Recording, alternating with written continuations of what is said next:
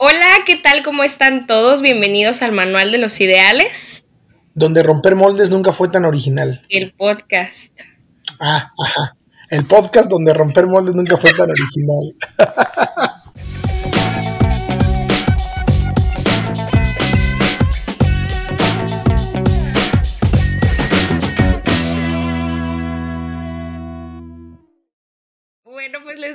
hoy la, bienvenida a este podcast. Ya vamos a iniciar con lo que tanto les habíamos mencionado, que es que vamos a estar teniendo invitados muy, muy, muy importantes y con unos nombres espectaculares en el sentido de todo lo que estudian, de lo que saben y de lo que vamos a estar, pues, de alguna manera platicando en estos episodios. Así es que les dejo a Jonathan para que les presente lo sentimos porque el primero no tiene tanto renombre, pero. Mi buen nombre, Brian. bueno, este, esta ocasión nos complace estar con Brian García, eh, mi hermano, no porque sea mi hermano, sino por el currículum tan vasto y poderoso que ha creado a lo largo del desarrollo humano siendo, bueno, ahorita él se va a presentar, que él se comparta sus credenciales, pero estamos muy contentos de que sea nuestro primer invitado al podcast. Bienvenido, Brian, preséntate, por favor. Hola a todos los radioescuchas. Bien, eh, pues no tanto como credenciales, más bien platicar un poquito acerca de, qué hacemos, de qué vamos a estar haciendo el día de hoy. Eh, pues sí, eh, mi nombre es Brian García, psicólogo de profesión. aparte de eso, actualmente en maestría psicoanalítica, especialmente en niños y adolescentes, que es el tema del que vamos a estar hablando hoy, y pues posterior a eso, o anterior a eso más bien, eh, pues en apoyo en cuestión a transformación también, algunos años en entrenamientos para adolescentes. Y si todo sale bien, este próximo fin de semana que tengamos entrenamiento en idea adolescentes, nos estarás haciendo el favor de ser el entrenador, ¿cierto? Correcto, listo y emocionado por estar ahí, retomar. Y a quitarme mi puesto. la plaza. Se puso, está celosa. Estoy celosa, la verdad, no lo puedo negar. Bueno, ¿para qué se va a Chicago?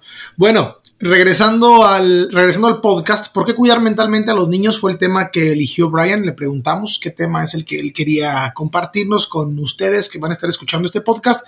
Y me gustaría preguntarte, Brian, me gustaría que nos platicaras por qué elegiste este tema, por qué exactamente estructurarlo como cuidado mental en los niños. Bien, ah, está, interesante porque no lo había eh, me había cuestionado eso, simplemente salió, pero pues aquí lo vamos descubriendo juntos. Eh, actualmente tengo, tengo un niño de cuatro años, para empezar. Entonces, en estos cuatro años he tenido el acercamiento mucho más eh, concreto con los niños, también por la maestría, el, acercamiento psicoanalítico con ellos y también hace poco entré a trabajar en una escuela como profesor como docente a nivel secundaria, pero más importante, kinder. Entonces yo creo que eso me ha permitido como aproximarme y ver como la salud mental de los niños y cuestionar muchas cosas que a lo mejor dejamos de lado eh, en muchas ocasiones de nuestra vida, del pensar a los niños desde la Vox Populis, desde el pensamiento popular y no como cuestionarnos realmente qué son, qué pasan, qué padecen y por qué es importante entonces como tomarles atención, ¿no creen? Sí, completamente. Definitivamente. Yo he tenido posibilidad de trabajar con varios niños porque di entrenamientos de niños también y me he dado cuenta que de verdad es un es una rama muy compleja que, que para empezar pues muchos papás o muchos familiares de los mismos niños quizás no existe esta cultura aún de este cuidado a la salud mental en los niños, sino que ya cuando se van haciendo adolescentes o adultos es cuando ya optan por, eh, no sé, pues trabajar con esa salud mental, asistir con un psicólogo o pues cualquier ayuda que pueda sacarlos de algún espacio, si lo vemos así, porque ya hasta que no sucede algo, entonces ya quieren atender como, como estas partes y desde niños hay mucha información con la que se puede trabajar por lo que, por lo que vi si les soy honesto, yo, yo es un tema que en lo personal no me había cuestionado tanto, no me había preocupado, no es un tema que me apasione o, en el pasado me haya interesado lo suficiente como para estudiarlo, como lo, como lo es el pensamiento del adulto. Sin embargo, hace unos días, justamente unos días, estaba escuchando un podcast en el que hablaban acerca de asesinos seriales mexicanos y tenían a un experto psiquiatra de, de cómo el comportamiento de los asesinos seriales y una de las preguntas que hizo aquella persona que dirigía el podcast era, ok, ¿cómo podemos prevenir? ¿Cómo prevenir esto? Y decía el psiquiatra, es muy importante que se entienda que en la niñez es donde ocurre el 90 o 95% de los traumas y de aquellas situaciones que van a originar que el adulto eh, genere ese tipo de conductas. Si en las escuelas tuviésemos, dijo él, criminólogos, en las escuelas primarias, secundarias tuviéramos criminólogos, podría prevenirse bastante esta situación. Y le preguntaba, le preguntaba a la persona, ¿criminólogos? ¿Por qué criminólogos en las escuelas? Y contestaba el psiquiatra algo que me dejó de verdad frío y dije, wow, qué, qué, interesante.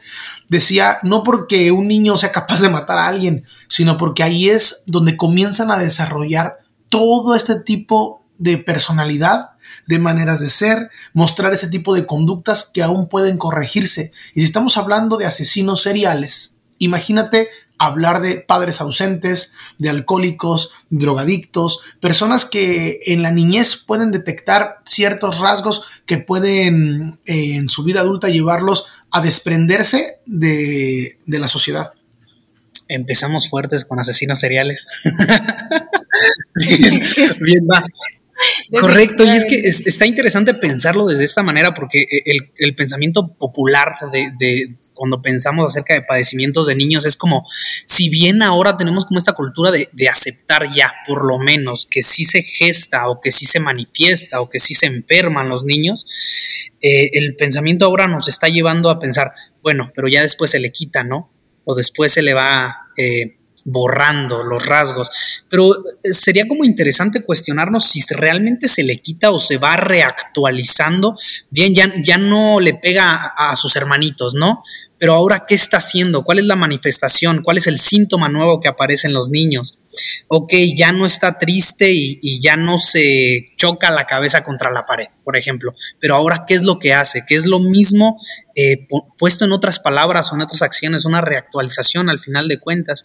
Y es bien interesante pensar esto, que, que ahorita lo vamos a ver más a detalle, pero, pero sí, o sea, cómo, cómo se ha modificado el pensamiento cultural que nos ha llevado a aceptar que los niños padecen, pero ahora qué sigue. O sea, ya lo aceptamos. Ahora qué hacemos.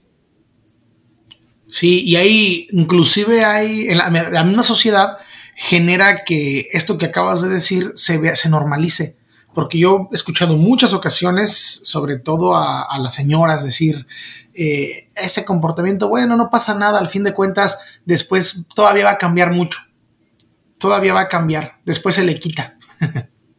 no, también las, las expresiones de, es que son niños, son niños, no pasa nada. Uh -huh son niños, no pasa nada. ok, bien. Antes de empezar, me gustaría dar un poquito de contexto y, hablar de esto porque me parece importante también el contexto histórico de, lo que vamos a hablar. Este, les, voy a platicar algo así bien rápido, ¿sale? En, en el siglo XVII, 18, mejor dicho, ya en los 1700, vamos a pensar las enfermedades mentales, qué ocurría y cómo se hacía. Si bien ahorita tenemos como todo... Eh, eh, esquematizado en el pensamiento de las enfermedades mentales, pues estamos de acuerdo que hace muchos años o pensaban que era brujería o pensaban que algún demonio se les había metido, ¿cierto? Eh, bien, las enfermedades mentales entonces en el siglo XVIII ya se investigaban. Y yo haciendo con la cabeza, perdón, no me. No me yo también. No, no alcanzaron a ver los que están escuchando. Dije que sí. Es que cabe, men cabe, mencionar que estamos a distancia todos. Yo estoy en Chicago, Jonathan está en Los Ángeles y Brian está en Uruapan. Entonces nos estamos viendo en una cámara y solamente contestamos con la cabeza. Ahí ya en, en paréntesis en el contexto. ok, pero bien, entonces eh, finalmente se logran como instituir hacer instituciones para el cuidado mental, pero solamente para adultos. No sé si han observado esta cuestión de los niños desde el punto de vista social, como lo más sagrado que se tiene en todas las sociedades o en la gran mayoría son los niños. ¿Se han puesto a pensar en eso? Ajá. Entonces, eh, el siquiera eh, pensar que algo les puede ocurrir es como, se siente hasta como culpa, porque lo más divino, por decirlo de esta manera, son los niños. Entonces tendíamos a pensar en aquel entonces que no les padecía, que no les pasaba nada. Y aunque quisiéramos arreglarlos, entre comillas, las instituciones mentales en estos 1700 eran un infierno para los, los que padecían. No sé si han visto películas, leído un poquito, era un infierno totalmente, se les trataba de manera inhumana. ¿Qué sí, pues los, Los, dichosos manicomios o lugares de, de reinserción mental no eran más que espacios para experimentar y demás. Correcto, y, hacerles cosas horribles de, verdad. Entonces, esta cuestión de, social de cuidar a los niños, pues no permitía siquiera la investigación o la inserción de un niño, por ejemplo, psicótico o, que de repente está eh, mal mentalmente, por decirlo de alguna manera, porque pues de repente ahí les iban a pasar cosas horribles. Entonces fue hasta como ya los 1800, siglo XIX, que se les da como buen lugar y buen trato digno a las personas para empezar a, entender esto. Entonces empezamos a dejar como esta idea de que los niños eh, no sufren, no tienen problemas mentales, para aceptar la idea de que eh, los niños en, psíquicamente en su cerebro pues está ocurriendo cosas muy similares, si bien no igual que un adulto, pero cosas eh, bien complicadas igual que a los adultos habían pensado esto de, tener a los niños como, como una divinidad, como algo sagrado, del que siquiera no podemos pensar que les pueda suceder algo? Pues sí, o sea, de, de, que tú piensas acerca de un niño, de cuidarlo tanto en ese sentido, ¿te refieres? Sí, me refiero a, por ejemplo, la, la expresión popular de que puede estar loco, me siento hasta mal decirlo, pero para que se entienda lo que quiero decir, o que puede tener depresión, o de que puede tener alucinaciones, o de que puede tener desequilibrios biológicos que lo lleven a hacer cosas muy extrañas socialmente. Oh, ya, ya, ya, ok. Sí, pues no, no lo había escuchado como de esa manera. O sea, aparecen las películas, por ejemplo, sí hay, sí hay bastantes películas como que hacen referencia a eso en los años muy, muy, muy anteriores, pero pues puede que siga existiendo como esa creencia, ¿no? Hasta cierto punto. ¿Nos puedes explicar más a profundidad a qué te refieres con esto? Porque yo me, quedé patinando, me quedé pensando en lo que estás diciendo, pero... Sí, mira, cuando, cuando pensamos en un niño tenemos como esta mirada de inocencia, de que, no, de que no puede pasar nada, de que su vida debe ser tan perfecta porque es niño, no como lo hacemos con el adulto. Puedes aceptar que un adulto eh, sea, sea de alguna manera padeciente mental de alguna enfermedad o de que pueda... Con un niño no, siquiera pensarlo da eh, culpa. Esa es la cuestión. Porque, es niño, ¿no? Porque es niño y porque todavía no puede tener algo mal, eh, a no ser que sea alguna una enfermedad eh, muy marcada, una enfermedad mental que no sea visible, no, no, lo, no, lo, no lo piensas o no lo quieres ni siquiera pensar. O sea, mi hijo no puede tener esquizofrenia, no, no, no, no, no. Mi hijo no puede tener este, este tipo de cuestiones, depresión, eh, ansiedad o estrés, por ejemplo. ¿Qué pinche ansiedad o estrés va a tener si se supone que, que su vida es perfecta porque tiene 7, 8 años, no se preocupa de nada, ¿no? O 4, 5, o 3 y 2 años.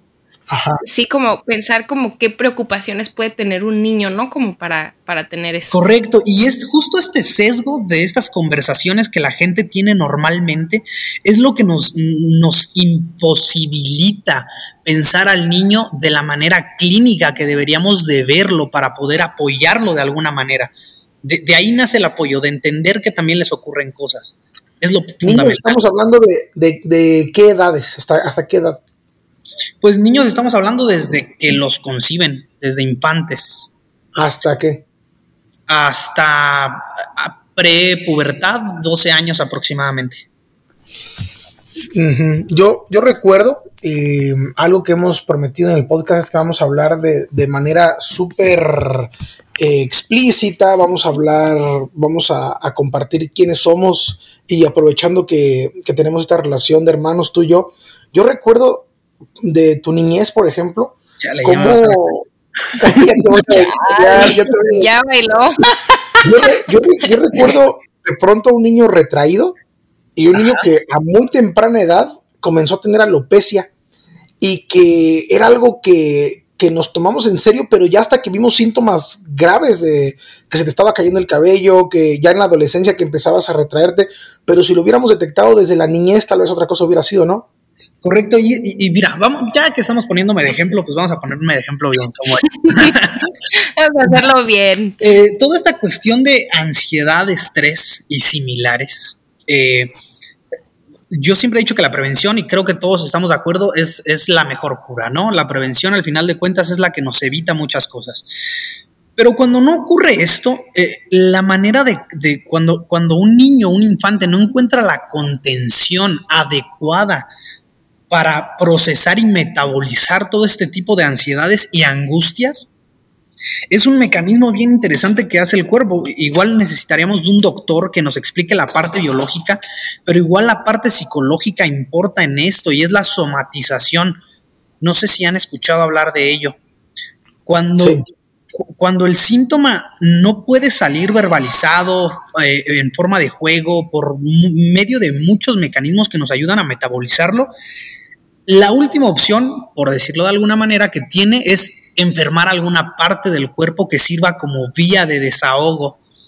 Entonces, tenemos esta parte donde eliminamos el conflicto para no hacerlo visible ante los ojos del niño que no lo puede manejar y en lugar de eso eh, se implanta o se queda algún síntoma somático como, como enfermedades inmunodeficientes que tiene que ver la alopecia, por ejemplo, o donde te atacas a ti mismo, el mismo cáncer, lo podríamos hablar médico, pero también psicológico al respecto. Y entonces... Eh, estamos hablando de niños que no tienen como este tipo de contención, que al final de cuentas eh, no tienen otra expresión de su síntoma que el físico. Pues, ok, perfecto, muy bien. Entonces, a ver, vamos a, a asentarlo los primeros 15 minutos de lo que hemos estado hablando en un punto. Y sería entender que los niños también pueden eh, padecer algún tipo de, ¿cómo le llamarías? No le quiero llamar enfermedad mental, ¿cómo le, cómo le llamarías? ¿Algún tipo de trastorno? Algún tipo de patología, algún tipo de patología mental. Correcto. O sea, o sea, exactamente hablando en palabras muy simples, los niños también pueden tener estrés, ansiedad, depresión, eh, algún tipo de cuestión como los adultos, exactamente igual. Solamente, que, solamente que manifestado de forma distinta. 100%. Eh, vamos a poner, por ejemplo, el famoso trastorno de déficit de atención con hiperactividad si les parece, para poder ejemplificarlo mejor, que es de lo más común que, se encuentra ahorita en escuelas. Es como, ya no sé qué hacer con este niño y, lo de le da, déficit de atención.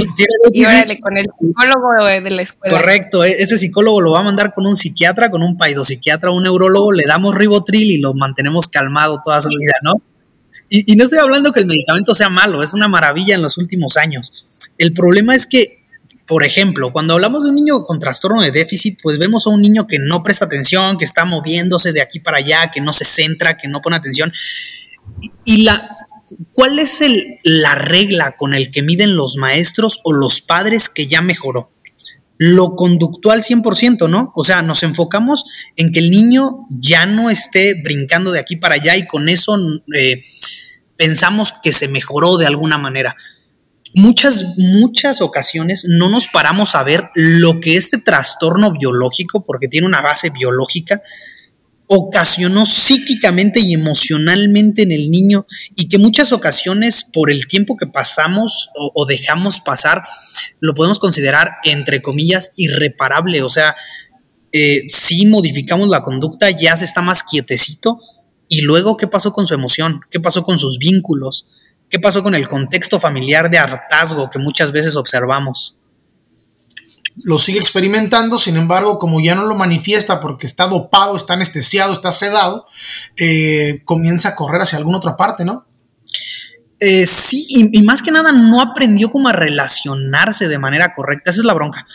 Eh, en general, los... Su proceso cognitivo se vio como afectado emocional más que cognitivo, porque lo cognitivo se va a volver a, o sea, se va a eh, establecer de alguna manera con el medicamento, la oleada en su cerebro va a parar, pero todo lo que pasó anterior a esto mientras no prestaba atención y por no prestar atención no se pudo relacionar y como no se pudo relacionar, pues no puede mantener relaciones con los demás y como no puede mantener relaciones con los demás, pues cuando busca un trabajo no va a poder mantener una relación laboral y como no va a encontrar una relación laboral, pues va a tener una serie de consecuencias también. ¿Me explico?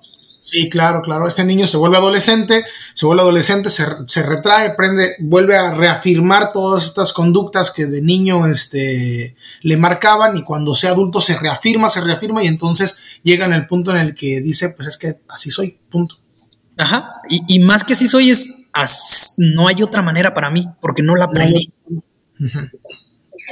¿Cómo, cómo, piensen en los papás, imagínate que tú tienes un hijo bueno, sí tienes una hija, pues.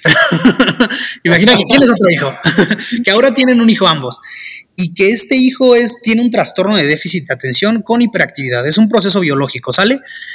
Pero ustedes no van a entender, ni yo, a lo mejor nada más un paidopsiquiatra, específicamente qué pasa con el cerebro de este niño. ¿Qué es lo que ustedes ven nada más? Mm. Mm, pues que está como pues muy activo todo el tiempo, que está corriendo y que, o sea, está desbordando su energía. Ok, ¿qué va a producir en ustedes esas, esas ese, eh, esa dinámica familiar? Desesperación, Estrés. Porque me pueden decir, ya yo lo amo y lo voy a amar como sea. No, honestamente. no, no, yo me estresaría que rompiera algo o algo así. no, podemos negar lo que tenemos. Tenemos una sobrina que es más hiperactiva que la y decimos la amamos, la queremos, pero llega un momento en el que la queremos ahorcar, en el que queremos eh, ya, Correcto. Ahora, lo importante no es pensar lo que el niño está haciendo conductualmente, el correr, el, romper, el gritar, el no prestar atención. Lo importante es detenernos a pensar un poquito en esta eh, dinámica familiar de hartazgo. Por un momento. ¿Qué pasa cuando nosotros mostramos y generamos esta dinámica familiar en casa? El niño lo va a asimilar y entonces esta asimilación de mis papás están hartos de mí va a ocasionar una serie de problemas emocionales. Les pregunto a ustedes dos, ¿qué, hubieran, eh, ¿qué hubiera pasado si hubieran crecido con la idea de que sus papás están hartos de ustedes? Chan, chan, chan. No, pues sí, eso hubiera sido doloroso. Siguiente. Bueno, en el caso de Jonathan, no, pues yo creo que sí hubiera sido doloroso. Por situaciones diferentes, pero sí fue. Hasta la fecha, hasta la fecha. ¿Viste cómo me la regresó Brian? Como yo lo descubrí. Sí, sí, hasta rojo te pusiste porque te veo. Bien, pero cómo hubieran crecido ustedes? Niños de 5 años que perciben que sus papás están hartos de ustedes. Yo, yo, bueno, lo puedo, lo puedo aperturar, aunque mis padres de verdad que fueron extraordinarios padres ambos. Eh, yo eso experimentaba, eso sentía, yo sentía que, mi papá estaba harto de mí, estaba cansado de, mis actitudes, entonces comenzaba a buscar refugio en otra parte, comenzaba a, a generar unas maneras de ser que considero no, no son auténticas y, con, y en el futuro me afectaron bastante. Ok, y a ver, vamos a poner un poquito aquí contigo, Johnny. La cuestión es, eh, el comportamiento que detonaba el que tú pensaras que mis papás estaban hartos de ti desapareció eventualmente, ¿cierto? Sí. ¿Qué pasó, con, ¿Qué pasó con la conducta que nació de ese conflicto tuya? ¿Actualmente la tienes? Sí. Ese es el, ese es el problema. O sea, el pensamiento ya no está, el sentimiento ya no está, pero la conducta se quedó. Se reactualiza en cada relación tuya, ¿lo, lo ves? Ajá. Ya no lo haces como, eh, como lo hacías cuando eras niño. Por ejemplo, cuando eras niño, ¿qué conducta te defendía de pensar que mis papás estaban hartos de ti? ¿Qué hacías para compensarlo?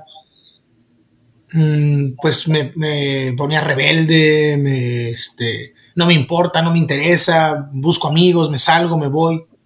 Pero ahora el ponerte rebelde, por ejemplo, con Karime ya sonaría tonto para ti, ¿no? Ya no puedes hacer una rabieta. No, me pone una chinga. Exactamente. El problema es que sigue apareciendo otra conducta que es similar, pero no es la misma. Ahora desde la postura de adulto. Ok, ajá, sí, sí, sí. Perfecto, bien entendido. Entonces, tenemos claro, tenemos identificado que en los niños aparecen este tipo de cuestiones, este tipo de pensamientos. Si no se atienden cuando son adultos, pagan las consecuencias. Apóyanos con dos puntos para que las personas que nos están escuchando puedan aterrizar esto, ya sea que tengan niños o sea que ellos quieren resolver algo de cuando eran niños. ¿Cómo manejamos esto con un niño y cómo lo manejamos siendo nosotros ahora adultos y en los adolescentes? Este, les voy a pasar mi número, me pueden contactar. ya vamos a hacer otro podcast que se llame En Terapia con Brian. No, no, no. Pero ya en serio, ¿cómo, podemos apoyar desde la postura adulto eh, a un niño? Primero, eh, lo que yo considero es que siempre tendemos a pensar a los niños desde nuestra postura adulta y eso suena muy ilógico. Porque estamos pensando un algo desde una postura distinta. Desde una postura adulta vemos a un niño, eso suena tonto. Debemos pensar entonces al niño como niño, ¿sale? Y todo lo que implica ser niño. Un niño es curioso por naturaleza, es guerroso por naturaleza y tiene un buen de procesos mentales que están floreciendo y se están asentando.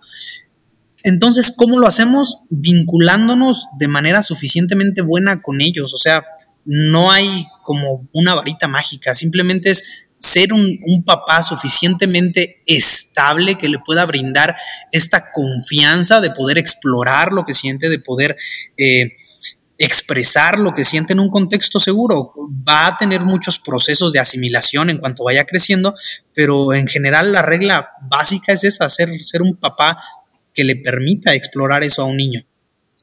Y, ok, perfecto, un niño. Una pregunta que me han hecho bastante, muy recurrente últimamente, sobre todo acá en Estados Unidos, ¿qué hago con los adolescentes que aún no son adultos completamente, ya no son niños, pero tienen estos estragos de la niñez?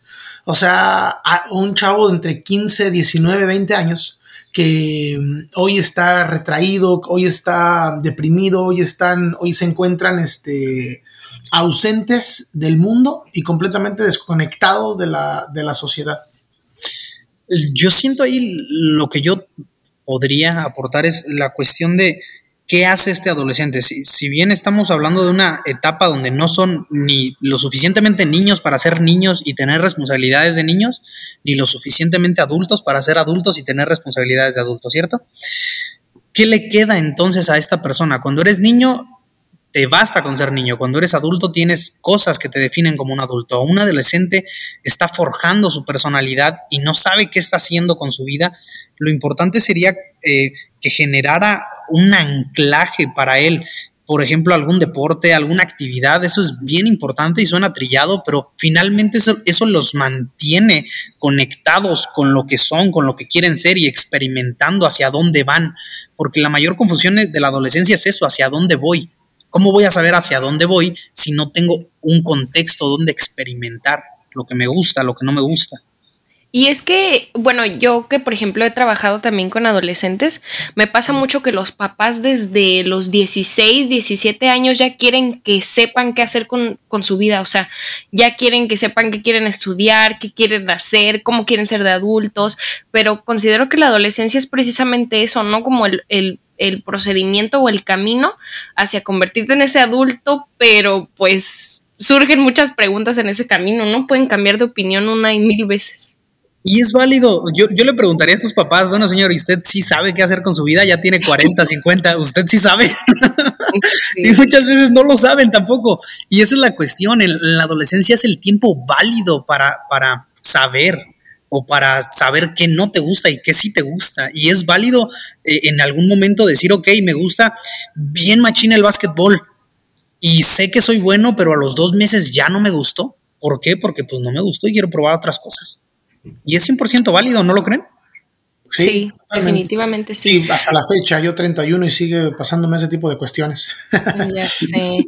A mí, por ejemplo, en lo personal me, me, han hecho otras preguntas también al momento de que he trabajado con adolescentes o con niños, porque una de las cosas que a mí me decían, no, es que es bien enojón o es bien corajudo o ay, es que es bien chillona, ¿no? Que cuando se hace un entrenamiento de jóvenes y tienes el entrenamiento con papás para explicarles lo que trabajaste con sus hijos, como que viene de planta esa, ese, ¿cómo se le puede decir? Como esa categoría, lo que le tienen a los hijos, como de no, es que es bien corajuda, bien enojón, bien todo esto, pero después me preguntan, oye, ¿y cómo le puedo apoyar con sus emociones? Bueno, ahí, por ejemplo, no sé en qué sentido, bueno, porque muchas veces me he quedado así como de, bueno, creo que lo principal es como no catalogarlos de esa manera, pero, pero te hago a ti la pregunta. ¿Cómo es que los padres podrían apoyarle a un hijo, eh, niño o adolescente a entender sus emociones?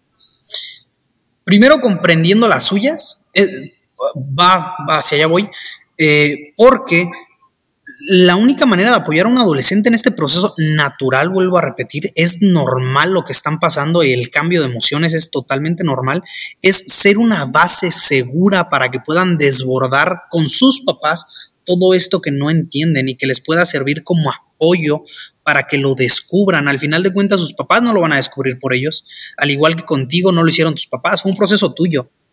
Pero el que sea un proceso tuyo no quiere decir que lo tengas que pasar solo, pues. Es mejor que tener a un papá comprensivo que sea eh, una base estable. ¿Y cuál es la manera de ser una base estable? Siendo estable tú mismo, como papá. Ok. Ok, o sea, el trabajo viene como desde, desde arriba, ¿no? Jerárquicamente hablando. Porque eh, la angustia que te transmiten tus sus papás en ese momento es que es bien chillón, no es que no lo entiendo de quién es, realmente el adolescente o del, del, papá. Sí, claro, definitivamente. La percepción de los papás acerca de. Muy bien, perfecto. Entonces, ¿por qué cuidar mentalmente a los niños? Eh, una pregunta poderosa para este podcast y sobre todo este primer punto que ya desarrollaste de una manera extraordinaria, me gustó mucho, entender que los niños, los adolescentes, bueno, hablando de, los niños, no importa la edad que tengan, también pueden padecer también pueden padecer de, alguna cuestión como depresión, ansiedad, estrés, lo repito, eh, lo, vuelvo a decir porque me parece muy importante que lo escuchen con claridad, que no lo minimicen, que, las personas adultas, que papá, mamá, no porque sea un niño diga, ah, con el tiempo va a cambiar. Esto fue lo que ocurrió con muchos de los que hoy somos adultos y, y sucedieron, bueno, creo que ahí andamos eh, arrastrando la cobija muchos, pero que estamos o que tenemos generaciones que, que podemos hacer algo distinto con nuestros hijos, algo diferente con nuestros niños, ponerles atención, escucharlos, estar atentos ante estas situaciones, observarlas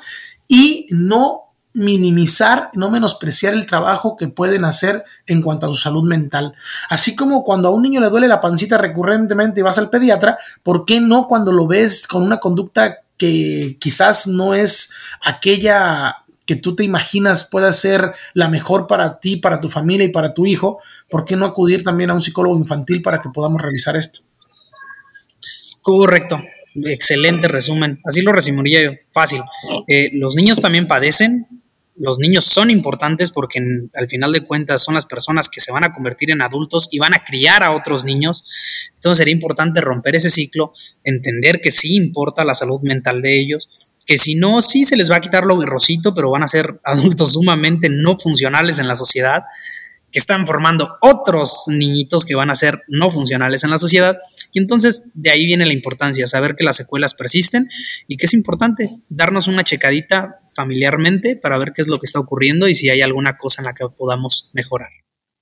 Y ya solamente para agregar en ese resumen que, que le podemos añadir precisamente a esto que hablamos al final, es también, o sea, podemos prestarle atención a los niños y en cómo ayudarle a mi niño y cómo este, trabajar esto con mi hijo o cómo él puede cambiar esto o ella puede cambiar esto, pero también pues el trabajo viene desde quienes son los padres, así que si pretendes trabajar algo quizás con tu niño, también es algo que, que se requiere revisar con, contigo y con lo que sucedió contigo también de niño, ¿no? Es como trabajar con dos niños. Así es. Por eso en mi casa todos nos dedicamos a la salud mental.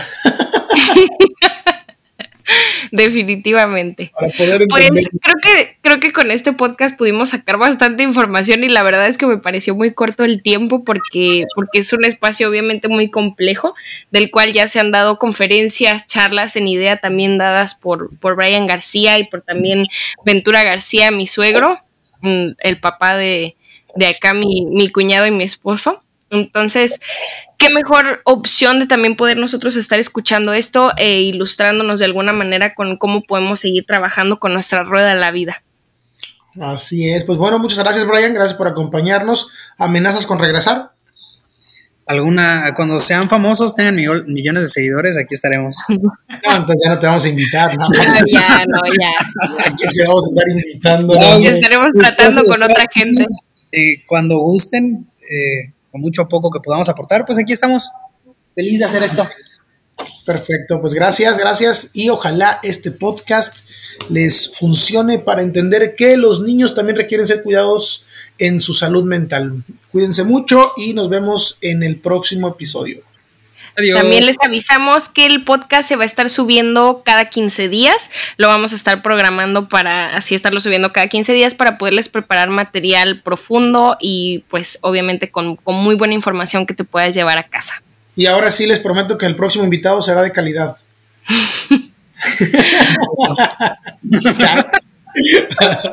Bye. Gracias a todos.